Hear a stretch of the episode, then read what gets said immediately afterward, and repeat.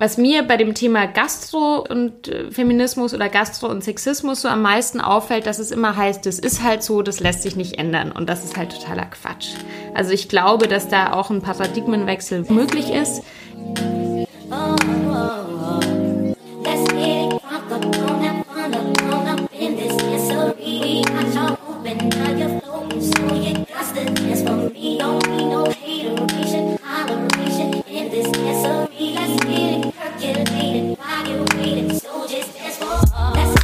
Herzlich willkommen im 100 Frauen Podcast. Mein Name ist Miriam Steckel und in diesem Podcast interviewe ich Aktivistinnen über ihr Leben, modernen Feminismus und warum sie sich in Deutschland für Chancengleichheit einsetzen. In der heutigen Folge begrüße ich Sophia Hoffmann. Sophia ist Köchin, Autorin und Aktivistin. Wir teilen die Liebe zur veganen und nachhaltigen Küche und deswegen habe ich Sophia schon seit ich denken kann, nicht nur auf Social Media, sondern auch auf Messen sehr verfolgt. Ich kann euch ihre Kochbücher nur wärmstens ans Herz legen. Wir fangen ganz von vorne an. Sophia hat einen sehr beeindruckenden Weg hin von einer DJ in Wien über jetzt ihre Karriere als Köchin, ähm, vor allem als vegane Köchin hier in Berlin.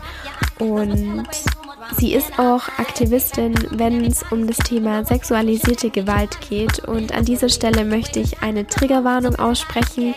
Das Gespräch ist sehr intensiv, ist sehr persönlich und für jeden, für jede, die damit ein Problem hat mit dem Thema, möchte ich einfach bitten, die nächste Podcast-Folge wieder anzuhören. Das ist mir ganz wichtig, dass das hier am Anfang gesagt wird. Und für alle anderen, hört euch dieses Gespräch an. Es hat mich persönlich sehr berührt und deswegen freue ich mich jetzt einfach, dieses Gespräch mit euch teilen zu dürfen. Hier kommt die sehr mutige und fröhliche Sophia Hoffmann für euch.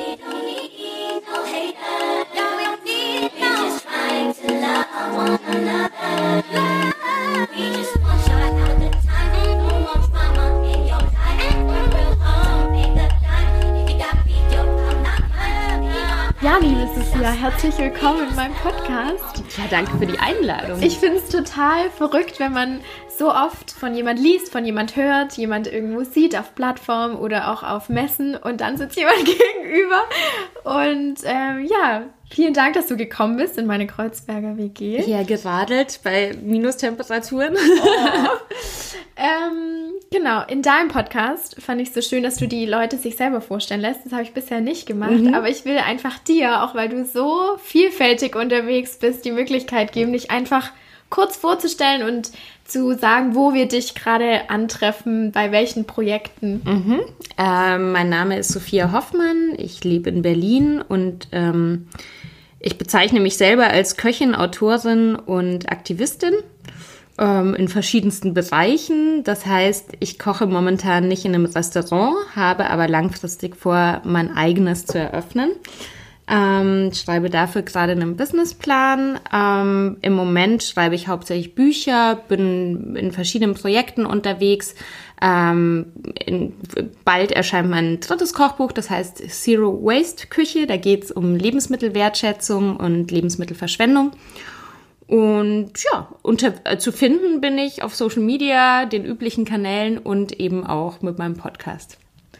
Wahnsinn, wie man in so vielen Bereichen das alles unter einen Hut bekommt. Ja, oder? manchmal sind es zu viele, dann muss man auch wieder was, was aussortieren. Aber ich bin schon jemand, der gerne was zu tun hat. Ja, ja viel macht. Dadurch, dass ein feministischer Podcast ist, wollte mhm. ich ganz vorne anfangen. Und zwar dich fragen, inwiefern du eigentlich schon eine sehr feministische Erziehung genossen hast oder mhm. nicht? Das ist eine sehr gute Frage. Ähm, ich bin auch schon öfters gefragt worden. Man fragt ja auch manchmal so nach diesem ersten äh, Erweckungserlebnis so. Ich kann es sehr schwer sagen. Ich glaube, ich bin als Kind, ähm, ja, meine Eltern sind da, haben, glaube ich, nie so in so Genderrollen gedacht oder in rosa, hellblau und so. Also ich bin schon sehr so aufgewachsen, nach dem, dass ich das Gefühl hatte, ich kann alles machen und alles werden. Ich glaube, in der äh, Pubertät kam dann so die klassische Sozialisierung, wo ich dann sehr automatisch auch viele Dinge mitgemacht habe, die ich erst sehr viel später hinterfragt habe. und, und dann würde ich schon sagen, um das so ein bisschen kurz zu fassen, wenn du mich mit Anfang 20 gefragt hättest, ob ich Feministin bin, hätte ich wahrscheinlich gesagt, ach, würde ich jetzt wahrscheinlich eher nicht sagen. Ich kann doch eh machen, was ich will und so. Also ich glaube schon sehr stark dran, dass so die Lebenserfahrungen, die man dann auch im Laufe seines Erwachsenenlebens speziell als Frau oft sammelt, dass die einen dann schon auch dazu machen. Was waren die ersten Erlebnisse, wo du zum ersten Mal diese Gedanken hinterfragt hast? Mm, also es hat wirklich ultra lange gedauert, bis ich es hinterfragt habe, weil man viele Sachen ja auch so ein bisschen hinnimmt und so abtut. Also Sachen wie sexuelle Belästigung, auch so im Alltag, weißt du, egal ob dir irgendwie im Club jemand an Hintern fasst oder ähm, du in irgendeiner, in irgendeiner Situation nicht ernst genommen wirst. Das ist mir schon passiert, seit ich ein Teenager bin. Aber ich habe sehr lang gebraucht, um zu sagen, hey, das geht gar nicht. So. Ich habe mir gedacht, ja, Mai, das ist halt so. Mhm. Ja. Du hast als DJ lange Zeit gearbeitet mhm. und Partys organisiert. Ähm, was ja auch sehr untypisch ist. Wie mhm. war es da, was so die Rolle von Geschlechtern angeht oder als Frau DJ zu sein? Wie wurde dir da begegnet oder welche Erfahrungen hast du gemacht? Ach, es ist lustig. Ähm, ich habe also in dem, in dem Moment, so wie wir das gemacht haben, und ich habe ja auch jahrelang jeweils ähm, in einem Doppel, also in einem DJ-Team aufgelegt, noch mit einer anderen Frau, sowohl in, in Wien als dann auch später in Berlin. Das heißt, es war zu sagen, im Doppel ist man ja immer so ein bisschen stärker auch noch. Ähm, und hier in Berlin, meine, meine DJ-Partnerin ist auch selber Musikerin und ähm, hat da natürlich auch schon so im Laufe ihres, äh, ihres Musikerdaseins einiges erlebt. Da ist ja noch mal schlimmer, da wird dann ja oft gedacht, so man ist die Freundin, die den Merch verkauft und nicht irgendwie die Bassistin oder so. Ähm, genau, also, also wo wir da wirklich Sexismus erlebt haben, ist halt so klassisch die Situation, wo man dann vom Tontechniker das Mischpult erklärt bekommt, obwohl man es auch schon irgendwie zum 200. Mal gemacht hat. Aber ich muss sagen, in der Situation, wo wir selber die Partys organisiert haben, waren wir Herr unserer, unserer Lage. Ne? Also da haben wir die Sachen so gemacht, wie wir wollten. Aber sehr oft, wenn wir neu zu Venues oder so gekommen sind, würde ich schon sagen, wird man erstmal nicht so ernst genommen. Und das ist dann eigentlich ist dann auch manchmal in der Küche genauso wie ähm, ich, ich weiß nicht, ich habe in verschiedenen beruflichen Bereichen immer wieder so Schlüsselerlebnisse gehabt, wo mir also im Nachhinein gedämmert ist, dass ich gerade überhaupt nicht ernst genommen werde.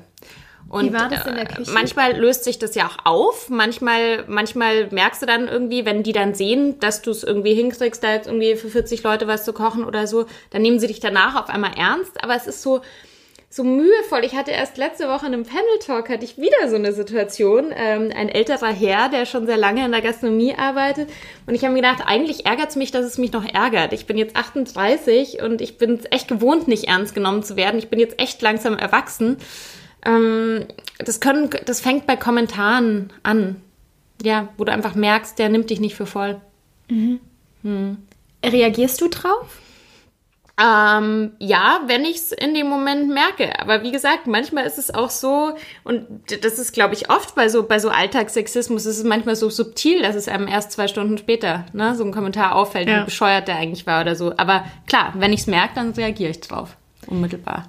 Weil du schon angesprochen hast in der Küche, du seit du 16 warst, richtig? Ich, also mit 17 habe ich das erste Mal in der, in der Gastro, Gastro gearbeitet. gearbeitet. Äh, äh. Ähm, da ist es ja, also zumindest was, was man so hört, mm, ist, mm. Äh, dass natürlich auch vor allem im sprachlichen Umgang mm, sehr viel mm. Alltagssexismus vorkommt. Wie ging es dir da?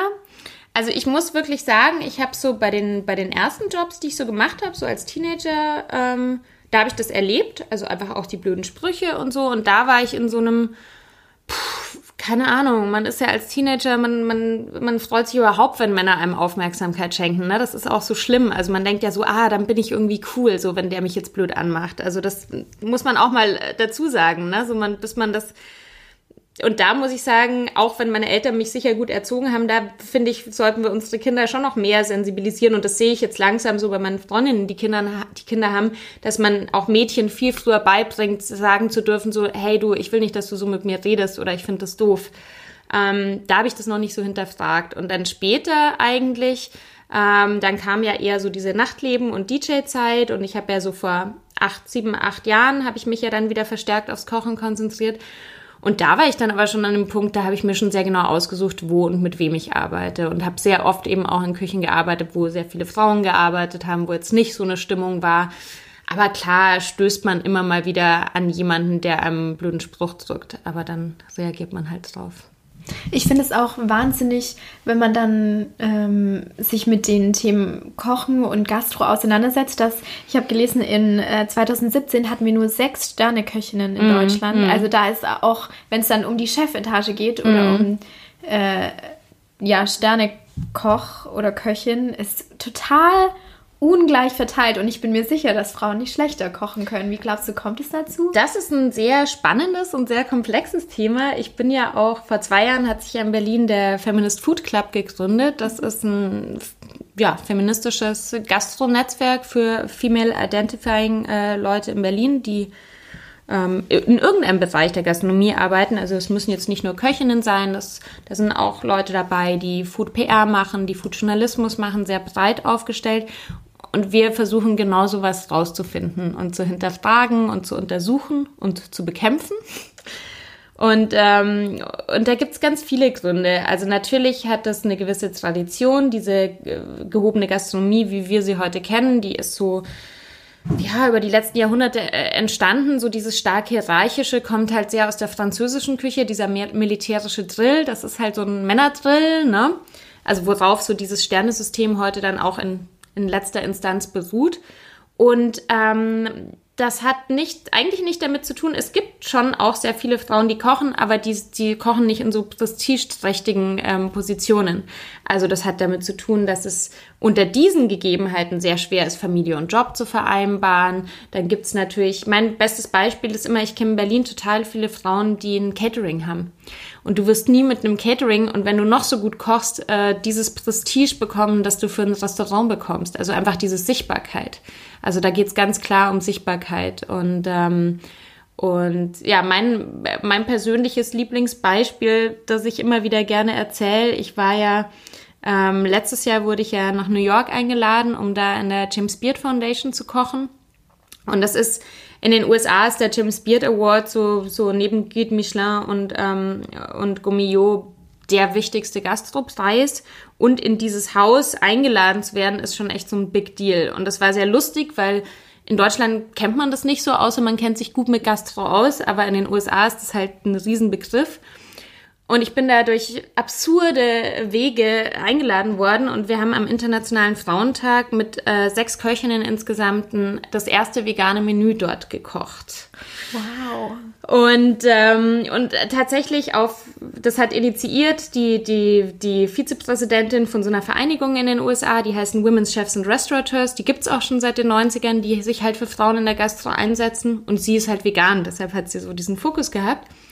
Du, die hat mich über Internetrecherche irgendwie gefunden, dachte so Berlin, vegane Hauptstadt, so, also wirklich verdrückt. Als ich die erste E-Mail bekommen habe, dachte ich so, das ist irgendwie ein Spam.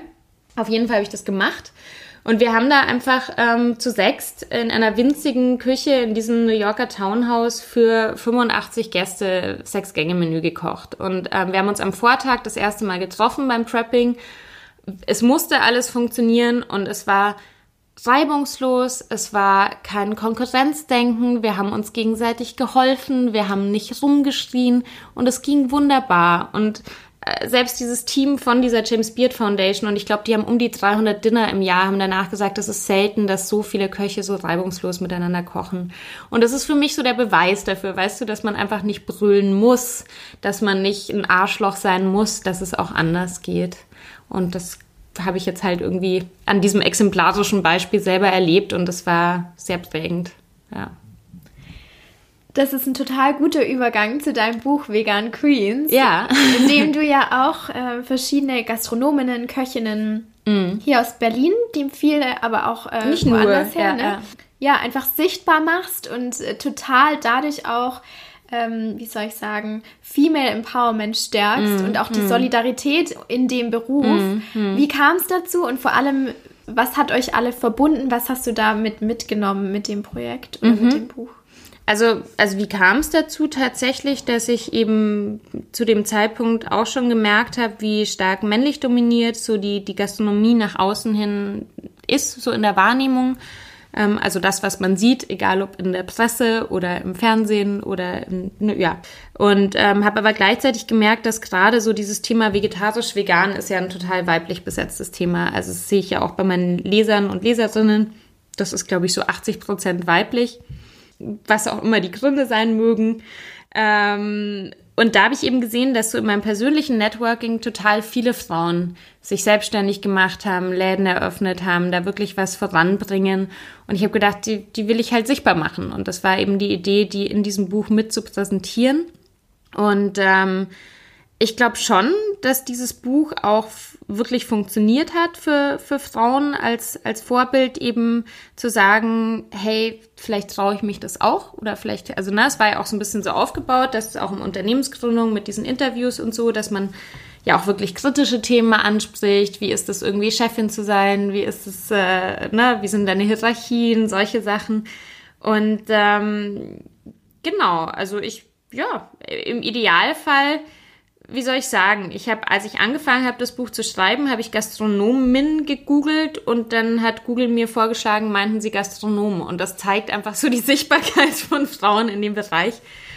Und das müssen wir halt einfach ändern. Also ich finde, man, was mir bei dem Thema Gastro und, und äh, Feminismus oder Gastro und Sexismus so am meisten auffällt, dass es immer heißt, das ist halt so, das lässt sich nicht ändern. Und das ist halt totaler Quatsch.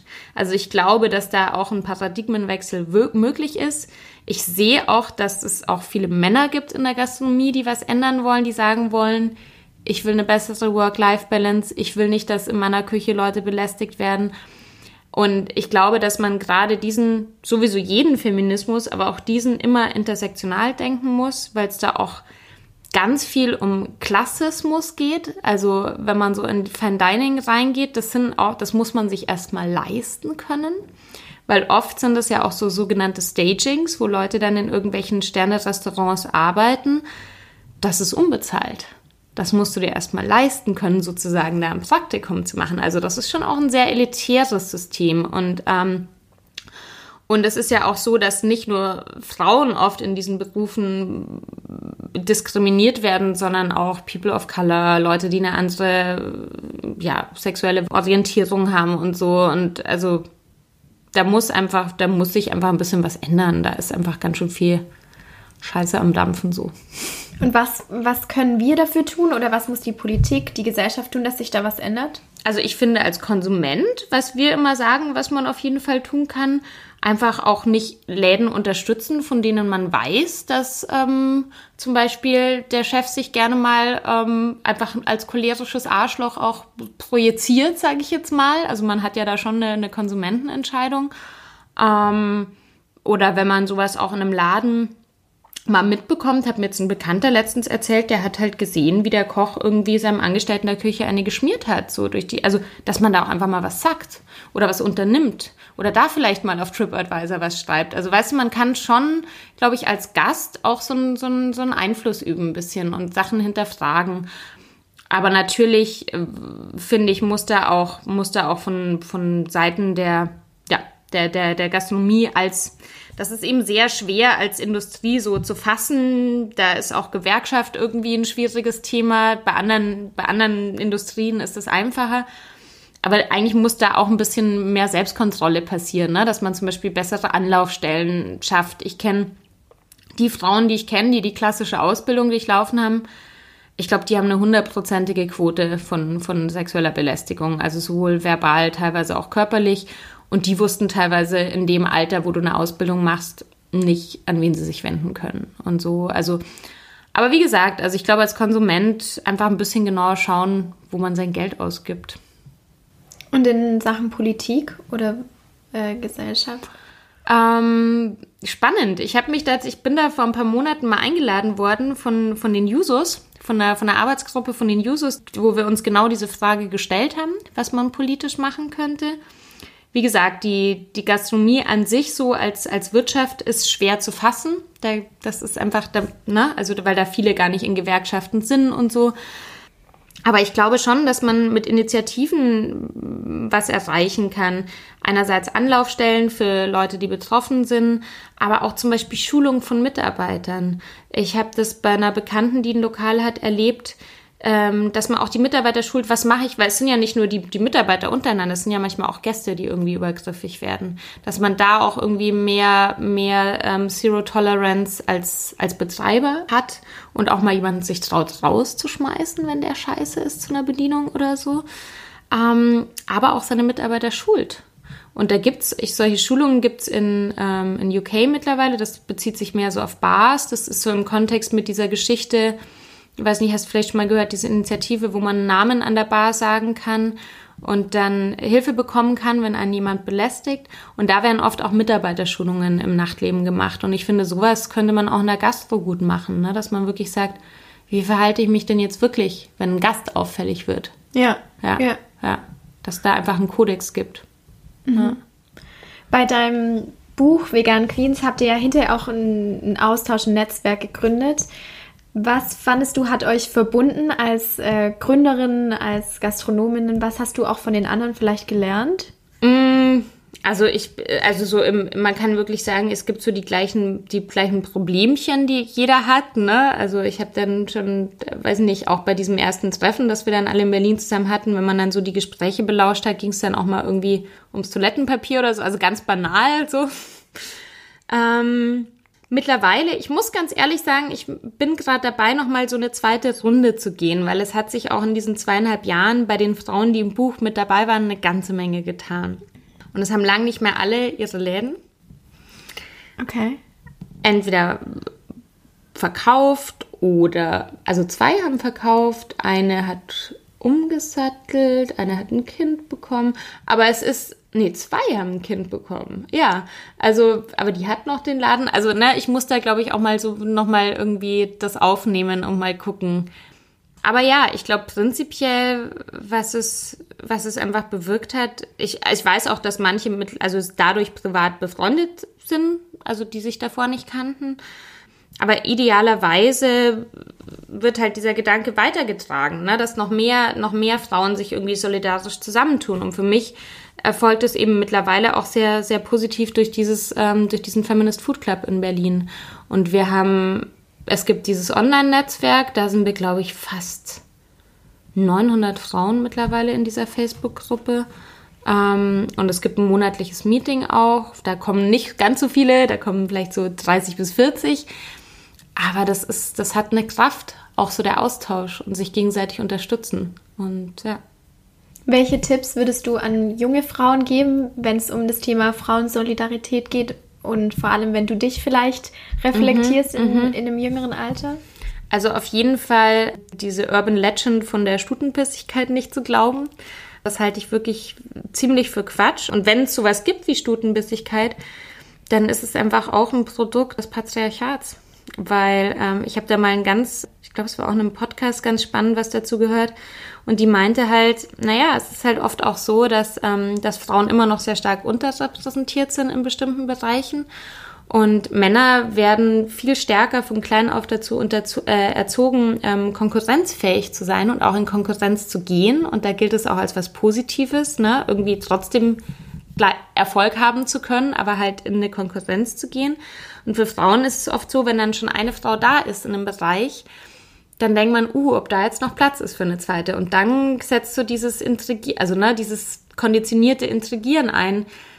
Ich habe das in den letzten Jahren so gut wie gar nicht erlebt. Ich meine, es gibt immer doofe Menschen ab und zu mal.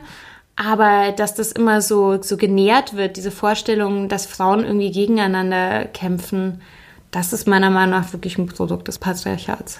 Mhm. Glaube ich nicht dran.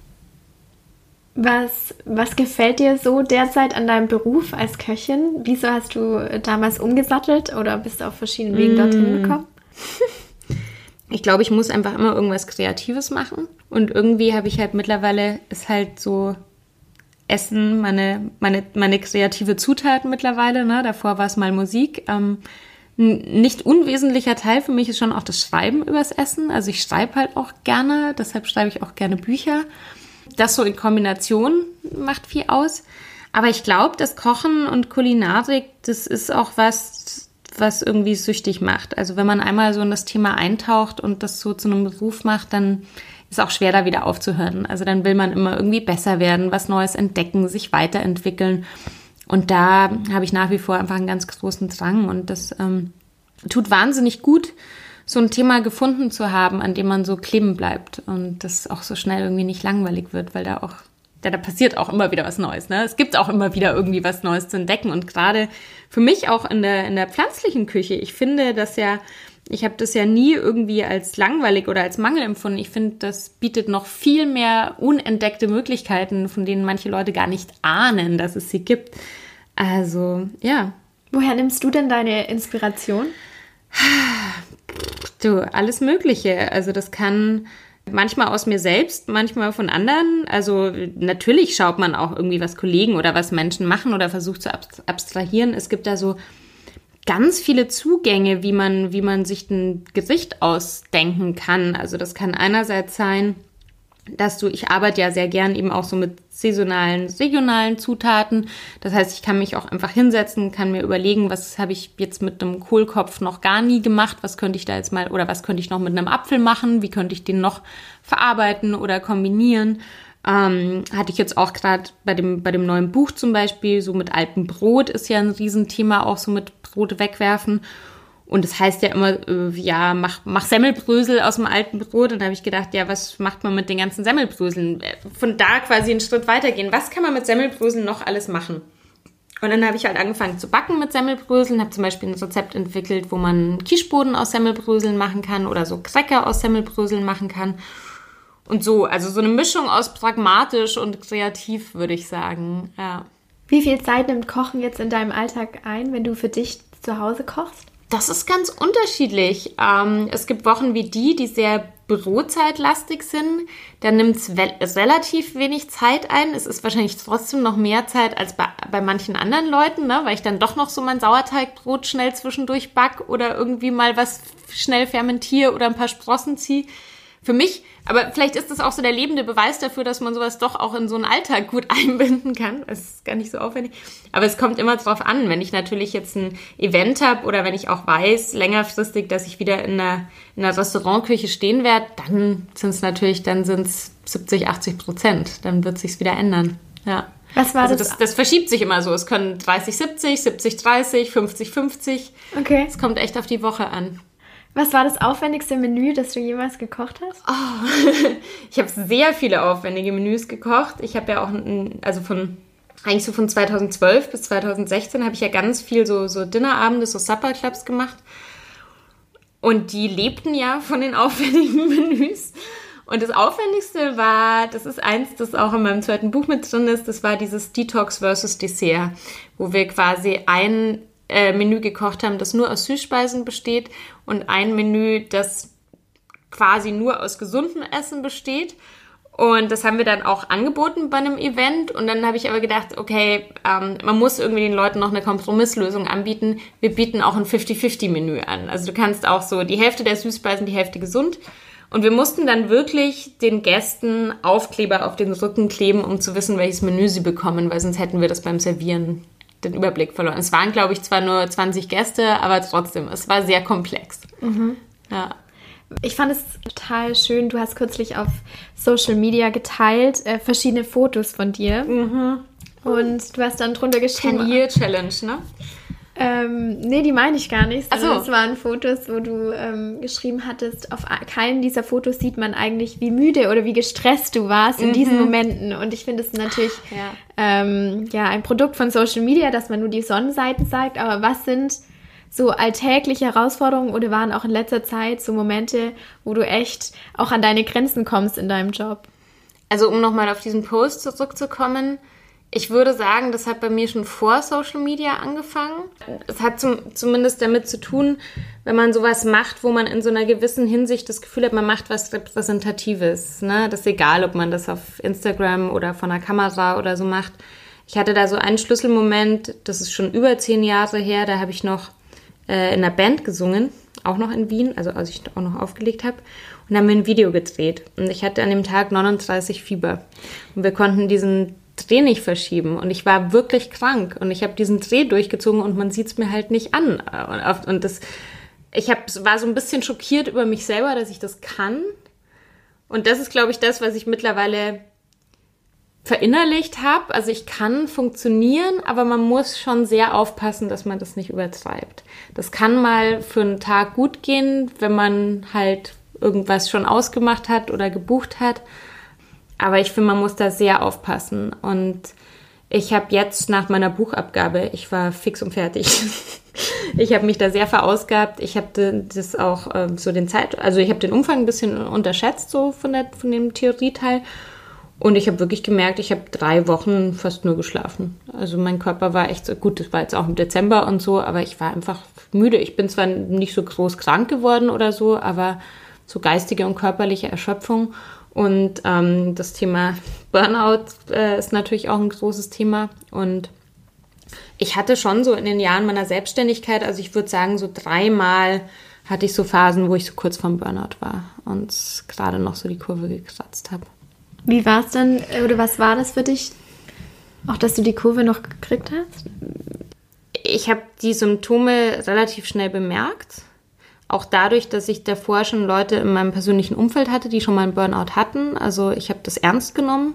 So Sachen wie Schlafstörungen oder chronische Rückenschmerzen oder so. Und habe dann schon versucht, da irgendwie eine Lehre draus zu ziehen und, und was zu verändern. Und wie, wie du vorhin schon gesagt hast, ich versuche, ich mache schon gerne viel und so, aber ich sage auch mittlerweile echt viel ab und versuche immer den Terminkalender zu entschlacken und so. Und auch Sachen, die ja abzuwägen. Ich könnte, weißt du, wenn ich kein Geld verdienen müsste, ich könnte auch ganz viele Sachen machen, die nur irgendwie für einen guten Zweck sind, die super toll sind, aber ich muss natürlich auch Miete verdienen und man muss sehr, also gerade in so einer Selbstständigkeit und in so einem Feld, wo es auch viele spannende Projekte gibt, wie ne, nachhaltig, Feminismus, muss schon sehr aufpassen, dass man nicht zu viel macht. Mhm. Umso dankbarer bin ich, dass du dir die Zeit ja. nimmst für mich und ja. auch einfach für ein Podcast-Interview. Ich finde es auch immer so toll, wenn man sich einfach so die Zeit nimmt, für auch jüngere Frauen zu unterstützen. Deswegen schätze ich das auf jeden Fall sehr. Gerne. Und das ist ja auch, das denke ich mir auch mal bei den Leuten, die ich interview, die kommen ja auch alle zu mir und reden mit mir und nehmen sich Zeit. Und es wäre ganz schön doof, wenn die das nicht machen würden. Ja, ja. ein Geben und ein Nehmen. Jetzt möchte ich noch auf ein nicht so äh, leichtes Thema zu sprechen kommen. Und zwar 2015 bist du mit deiner eigenen Geschichte zu sexualisierter Gewalt in die Öffentlichkeit gegangen, mhm. über Edition F damals. Mhm. Und ich wollte dich fragen, wieso du damals oder wieso, wie der Punkt war für dich, zu entscheiden, das Schweigen zu brechen. Mhm. Und wie das dann auch war, diesen sehr intimen und ausdrucksstarken Artikel zu veröffentlichen. Das war total krass. Also es war wirklich eine, es war wirklich, ähm, der, ich war, also der Tag war für mich total aufregend. Das war, ich habe ähm, wie soll ich sagen, das ist so ein bisschen wie, mit Feminismus im Allgemeinen. Ich weiß nicht, vielleicht kennst du das auch so aus deiner Recherche oder seit du dich so in das Thema stärker einarbeitest, fällt einem manchmal wie Schuppen von den Augen, so Sachen. Ne? Wenn man was dann mal durchschaut hat oder so ein System durchschaut hat, dass man denkt, krass, das ist mir vorher gar nicht so aufgefallen. Und, ähm, und das war ja wirklich so, dass eine bekannte die auch ziemlich bekannt ist mittlerweile, ähm, Stefanie Sargnagel. Ich weiß nicht, ob du die äh, kennst, die auch Bücher schreibt und so. Und die hatte auf Facebook was gepostet, wo sie so sehr lapidar so über ihre Erfahrungen mit sexueller Belästigung geschrieben hat. Und dann ist mir das so bewusst geworden und ich habe wirklich diese, diese Vergewaltigung, die mir da drei Jahre davor passiert ist, ich habe das komplett verdrängt. Ich habe das komplett verdrängt, ich habe das in eine Schublade gepackt. Ich wusste damals schon, da war irgendwas überhaupt nicht okay. Ich habe das wirklich weggeschoben. Und äh, es ist mir wirklich sehr unmittelbar, als sie das gepostet hat, habe ich so angefangen drüber nachzudenken, habe auch angefangen, es kommen ja in diesem Artikel auch andere Erlebnisse vor und dann habe ich irgendwie diesen Entschluss gefasst, weil ich halt so ein mutiger Mensch bin. Keine, also für mich ist manchmal so, ist das so eine, das ist für mich auch so eine Form von, von Therapie oder von Verarbeitung, auch so offensiv mit solchen Sachen umzugehen. Irgendwie hilft mir das sozusagen. So, ich will jetzt drüber reden. Und so war das. Und dann habe ich das ähm, Theresa von, von Edition F, die ich auch schon lange kenne, ähm, geschickt. Ich habe gesagt, du, wollt ihr das posten? Ähm, und ich wusste dann genau, an dem und dem Tag geht es um die und die Uhrzeit online und ich war wirklich, bin mit Herzklopfen zu Hause gesessen. Also es war ein sehr großer Schritt. Und die letzten Jahre habe ich versucht, das, das verstärkt zu hinterfragen, woher dieses Herzklopfen kommt und woher diese, diese Angst kommt, davor zu sprechen. Und habe das auch so ein bisschen angefangen zu sezieren. Ich habe ja letztes Jahr auf der Republika da auch einen Talk drüber gehalten Und das hat, glaube ich, schon ganz stark mit so einem eingeimpften Schamgefühl zu tun. Also, dass man sich als Opfer auch irgendwie so schämen muss und da nicht drüber reden soll. Ähm, so eine Verletzbarkeit. Und das ist für mich auch, also das ist einer der Gründe, weshalb ich auch nach wie vor immer wieder drüber rede, weil ich das eigentlich überwinden will oder das auch anders bewerten will. Und der zweite Grund ist natürlich einfach, dass, dass ich jedes Mal, wenn ich da in irgendeiner Form Öffentlichkeit drüber rede, so viel Feedback bekomme und so viele Nachrichten bekomme. Und das waren 2015, nach diesem ersten Artikel habe ich, glaube ich, in den ersten 24 Stunden fast 30 Nachrichten bekommen von Betroffenen und ähm, ganz krasse Geschichten. Ich habe da auch mal ein paar anonym auf meinem Blog nochmal geteilt. Als wir auf der Republika den Talk gehalten haben, haben wir uns eben entschlossen, dass ähm, also keine Videoaufnahme, keine Aufnahme davon zu machen, hatten dann noch ein Publikumsgespräch, da haben sofort drei Frauen ihre Geschichten erzählt. Also es ist wie so ein Wasserhahn, den man aufmacht, wo sofort was rauskommt. Und das zeigt mir eben, dass wir darüber reden müssen, immer wieder, bis es normal, also bis es weggeht. Ich kann nur den Moment für mich beschreiben und ich, ich habe deinen Podcast gehört, die Podcast-Folge, wo auch der Talk von der Republika kam und ich saß in meinem Zimmer mit Tränen und es hat mich so berührt zum ersten Mal und seitdem habe ich auch lange drüber nachgedacht und mein Blick auf die MeToo-Debatte hat sich total geswitcht wie siehst du als ähm, Betroffene die MeToo-Debatte und inwiefern findest du die Diskussion darüber angebracht? Also die, die Diskussion im Sinne von jetzt reicht es aber auch mal wieder, finde ich überhaupt nicht angebracht. Ich finde es eine totale Bodenlosigkeit, auch wie in Deutschland nach wie vor mit dem Thema umgegangen wird. Was ich gespürt habe durch, durch, das, durch das Teil meiner eigenen Geschichte, und das war ja vor MeToo, wie unglaublich hoch diese Dunkelziffer ist also das ist das, was ich zurückkriege, ist eigentlich die Grauzone von, von Betroffenen. Das sind alles so Geschichten. Das ist nicht der, der Unbekannte im Park. Das ist alles irgendwie erweiterter Freundeskreis. Das sind ganz oft Situationen als Teenager, wo man eben auch unsicher ist und sich nicht traut, irgendwie Nein zu sagen. Diese ganzen blöden Sprüche von wegen, wieso hast du denn nichts gesagt? Ich kann ich kann wirklich sagen, ähm, und ich meine, du weißt jetzt auch so ein bisschen was über mich, ich bin echt jemand, der eigentlich Nein sagen kann und der eigentlich echt stark ist. Und auch mir ist das passiert und es kann einfach jedem passieren. Und ähm, ich finde MeToo total wichtig und ich finde in keinster Weise, dass es irgendwie zu weit gegangen ist. Man muss sich auch immer, um das besser zu verstehen, sehen, woher das kommt, woher diese Kritik kommt. Ne? Und die kommt ja aus einem System, das sich verteidigen will, aus einem patriarchalen System. Und ich habe ein Buch gelesen letztes Jahr, das mich total geprägt hat. Ähm, das ist kein schönes Buch zu lesen, das heißt Das beherrschte Geschlecht von Sandra Konrad. Und da geht es eigentlich um die Geschichte der Unterdrückung der weiblichen Sexualität über die letzten Jahrtausende. Also es ist kein leichter Stoff. Das ist so ein Buch, das muss man auch immer wieder zur Seite legen, weil das kann man echt in ganzen Dosen ähm, nicht lesen. Aber es zeigt so dieses Ausmaß und diese Systematik. Und wenn man das einmal verstanden hat, dann nimmt man das auch nicht mehr so auf die leichte Schulter und sagt, das ist ja mal hier Philippans. Also insofern, ich nehme das Thema sehr ernst und ähm, ja, ich, wir dürfen da auf keinen Fall aufhören, drüber zu reden. Wenn man sich damit auseinandersetzt, also jede dritte Frau in Deutschland wird in ihrem Leben Opfer von körperlicher oder sexueller Gewalt und ja. Ich habe echt nochmal nachgeschaut und 85 bis 95 Prozent gehen nicht zur Polizei. Mm. Es gibt keine Anzeige. Wieso glaubst du, dass, oder woher kommt es, dass die Frau sich in der Opferrolle hinterher sieht und nicht, nicht die, oder immer die Schuld bei sich sucht? Weil wir so sozialisiert worden sind. Weil wir, weil wir immer noch die die Täter entschuldigen. Wir finden immer Entschuldigungen. Also das ist ja auch der Grund, wenn du dann ähm, sozusagen rechtliche Schritte gehen wirst, wenn du siehst, wie mit Frauen umgegangen wird vor Gericht. Und ich habe ja auch eine Freundin, die Anwältin ist und die auch teilweise ähm, Frauen vertreten hat, die, die ähm, in solchen Fällen äh, Klage erhoben haben.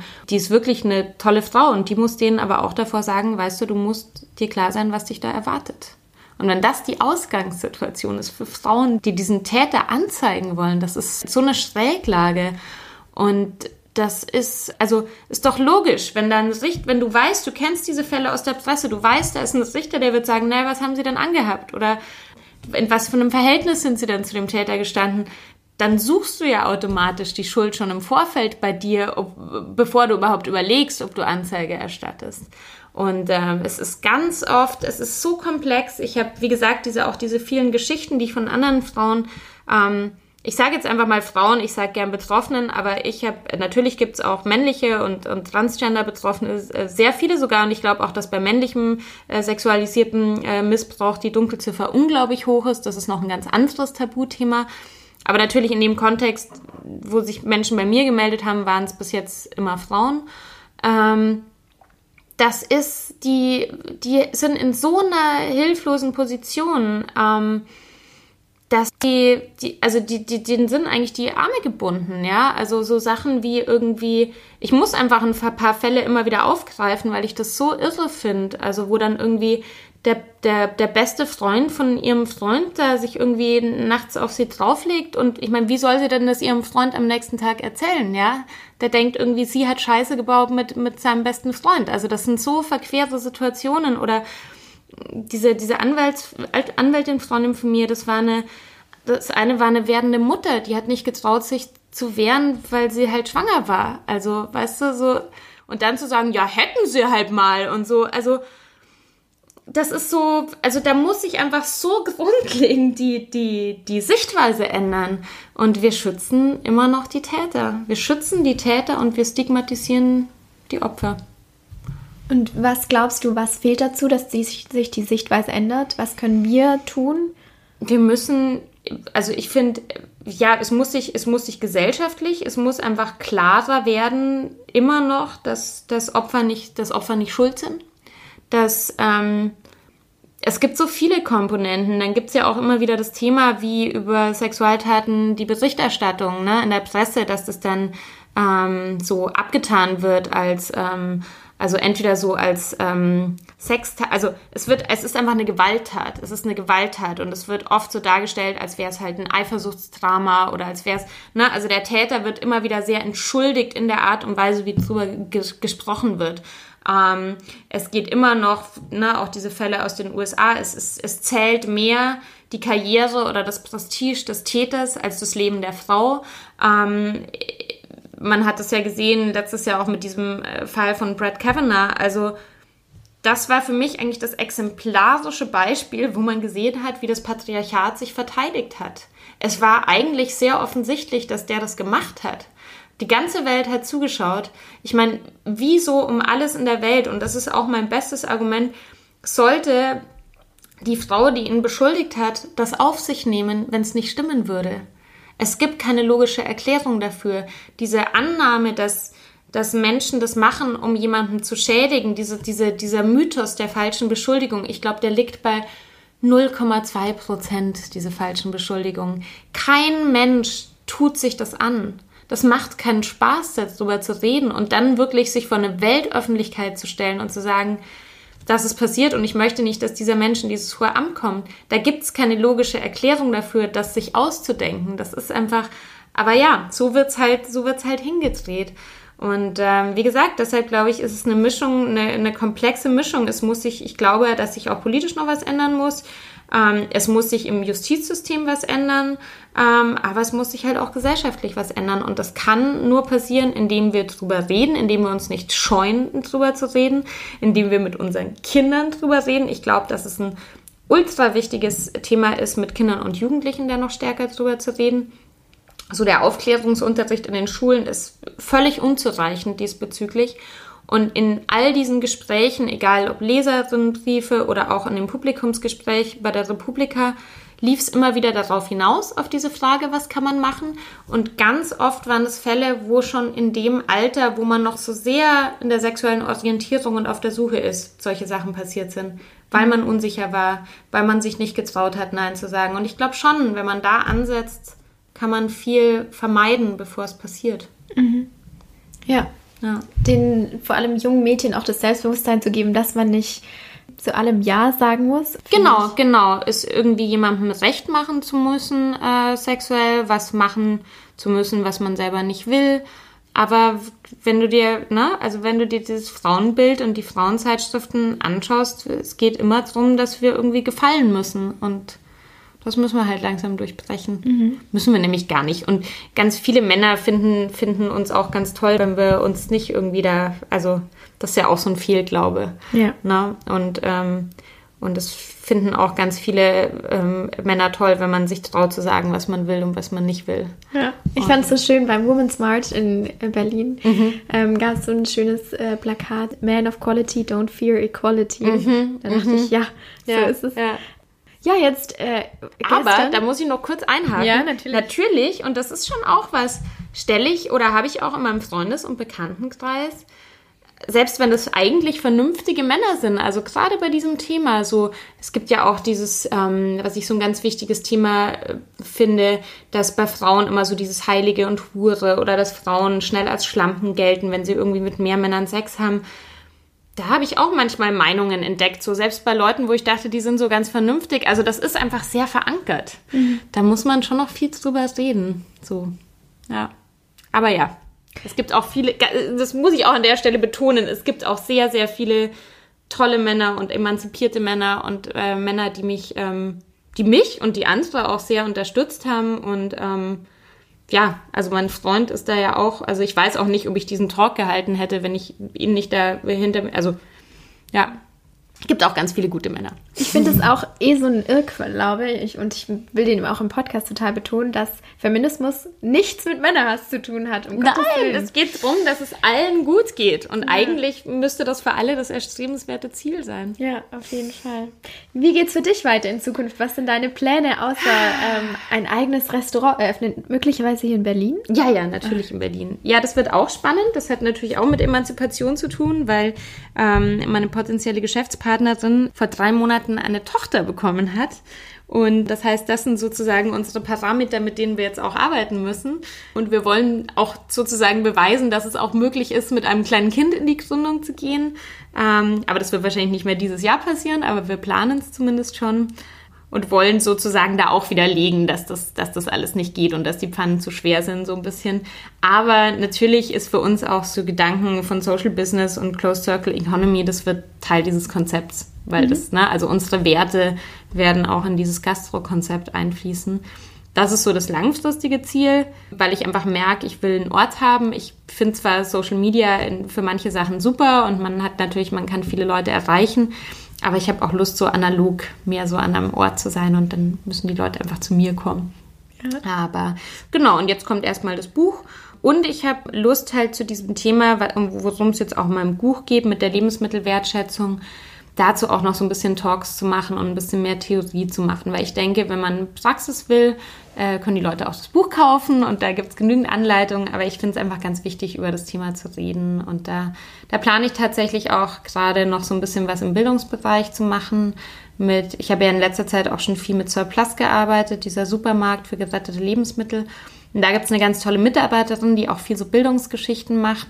Und wir wollen zusammen ein bisschen was entwickeln, um so auch auch mit den Teenagern zu reden. Vielleicht in dem Fall nicht über Sex zu reden, sondern über Lebensmittelverschwendung, aber ist auch wichtig. Ja, ich gehe ähm, bald zu einem Einmachworkshop. ah ja, cool. Ja, das wird wahrscheinlich eh Johanna sein. Ah, Dann wirst okay. du die da mal kennenlernen. Ja, ja schön. cool. Ähm, wir sind schon ähm, am Ende vom Podcast. Ja. Die Zeit drängt. Ja. Ähm, ich habe immer fünf Abschlussfragen. Also die frage ich jede Frau und da möchte ich so ein bisschen ihren Aktivismus, vor allem ihren feministischen Ak mhm. Aktivismus ähm, zusammenfassen bekommen, obwohl es große Fragen sind. Und die erste ist, was ist dir in deinem Aktivismus wichtig? Mir ist in meinem Aktivismus wichtig, dass er intersektional ist, dass ich ähm, aus meiner Blase rauskomme, weil ich ganz oft merke, egal ob man jetzt über Gastro redet oder auch über Feminismus, dann ist es so der weiße Frauenfeminismus. Also ich finde es ganz wichtig, auch immer die Leute mitzudenken, die, die da so äh, auf den ersten Blick nicht vorkommen, egal ob sie eine andere Hautfarbe haben, eine andere sexuelle Orientierung ähm, oder auch eine körperliche Einschränkung. Das ist für mich so ganz grundlegend. Was macht dich, Sophia, glücklich? Gutes Essen. ähm, ja, so ganz, ganz, ganz kleine Dinge irgendwie. Gute Freunde, Liebe, ähm, Natur, Ähm, ich mag Kunst, eine schöne Ausstellung, aber mich macht auch Yoga glücklich zum Beispiel. Ähm, einfach gute Momente und äh, das Handy weglegen. Ja. Und was findest du, ist derzeit das größte Leid, das durch patriarchale Strukturen hervorgebracht wird in Deutschland? Oh, es gibt so viele, es gibt so viele Themen. Also ich weiß nicht, ob man den Klimawandel auch, dem, dem würde ich vielleicht eher dem Kapitalismus in die Schuhe schieben, aber der ist natürlich durch, durch Patriarchat auch begünstigt. Also da würde ich schon wieder zum Thema sexualisierte Gewalt zurückkehren. Also diese Schieflage, dieses ähm, einerseits dieser Fehlglaube zu glauben, es hätte sich eh alles schon irgendwie von selber erledigt und ähm, ja, und dass dieses Thema irgendwie so unter den Tisch gewischt hier wird, das finde ich einfach peinlich, echt. Da schließt sich auch ähm, die nächste Frage an. Wenn du einen großen feministischen Wunsch dir erfüllen könntest, welcher wäre das?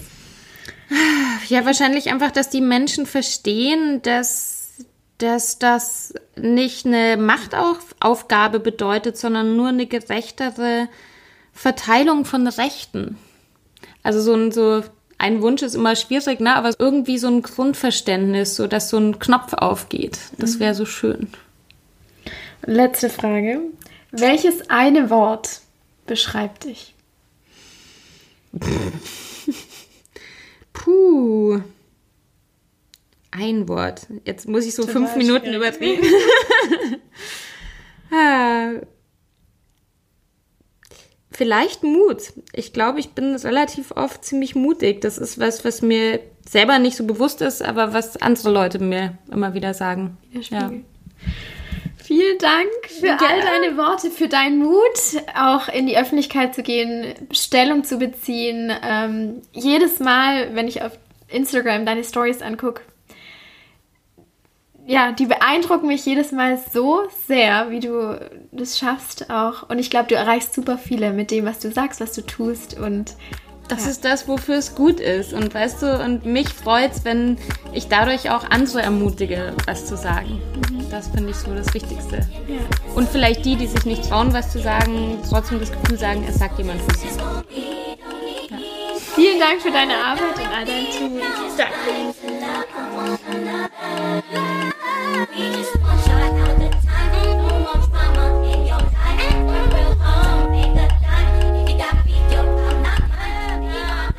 Was für ein Gespräch kann ich sagen. Es ist so schön, dass Sophia bei mir war in meiner WG in Kreuzberg. Nochmal ein großes Dankeschön an dich, Sophia, für deine Offenheit, für deine Ehrlichkeit, dafür, dass du den Mut hattest, auch in meinem Podcast dich so zu öffnen. Es war mir eine große Ehre, diesen Raum bereiten zu dürfen und auch teilen zu können jetzt. Und ich kann nochmal nur aussprechen, das neue Kochbuch von Sophia auszuchecken. Das ähm, verlinke ich einfach unten in den Show Notes.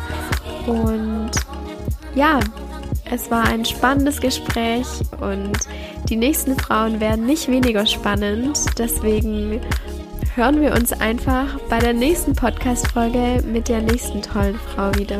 Bis dahin.